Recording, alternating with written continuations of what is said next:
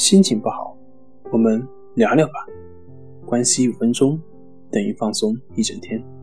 大家好，我是心理咨询师杨辉，欢迎关注我们的微信公众账号“重塑心灵心理康复中心”，也可以添加微信 s u 零一一二三四五六七八九，了解焦虑的解决办法。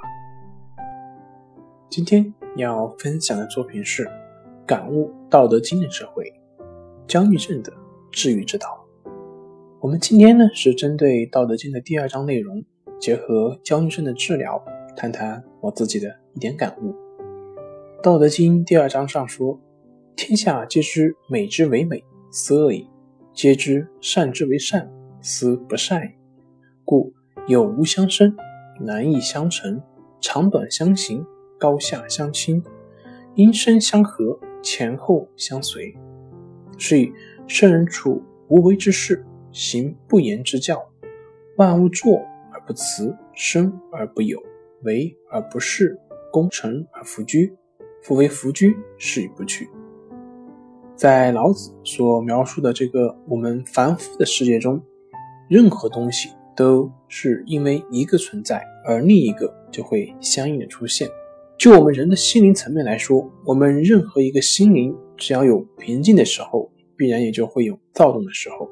同时，我们的情绪亦如我们的八卦图一样，任何的快乐之中，也一定包含一定程度的痛苦；任何的痛苦之中，也一定会包含一定程度上的快乐。这也正是有无相生的道理。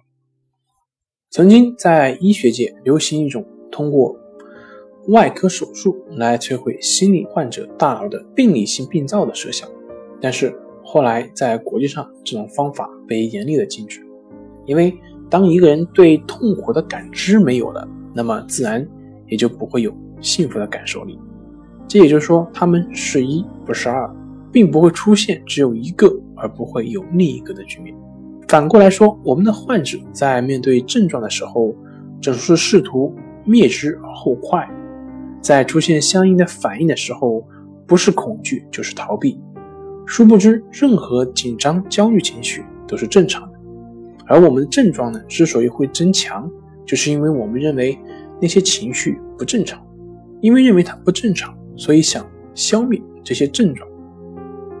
这也就是老子所说的：“你知道了什么是好的，就不好了；或者不好的就会出现。”你认为？没有那样的情绪是好的，于是你就去执着那个好，那必然就会分裂出一个坏。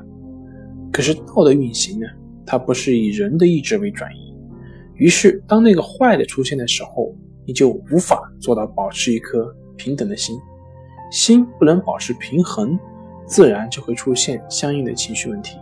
这时会反过来加强我们的焦虑及担心，形成负面的暗示，导致恶性循环。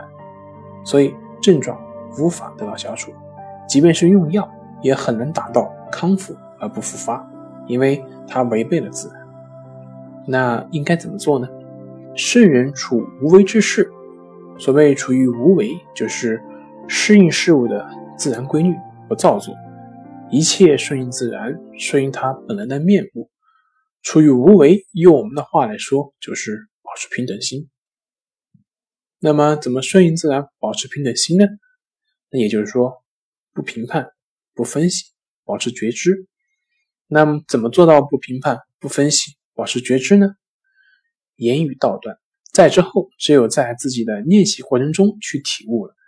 因为语言已经无法再去做细致的描述了，再描述就会成为一种障碍，误导大家。好了，今天就分享到这里，咱们下回再见。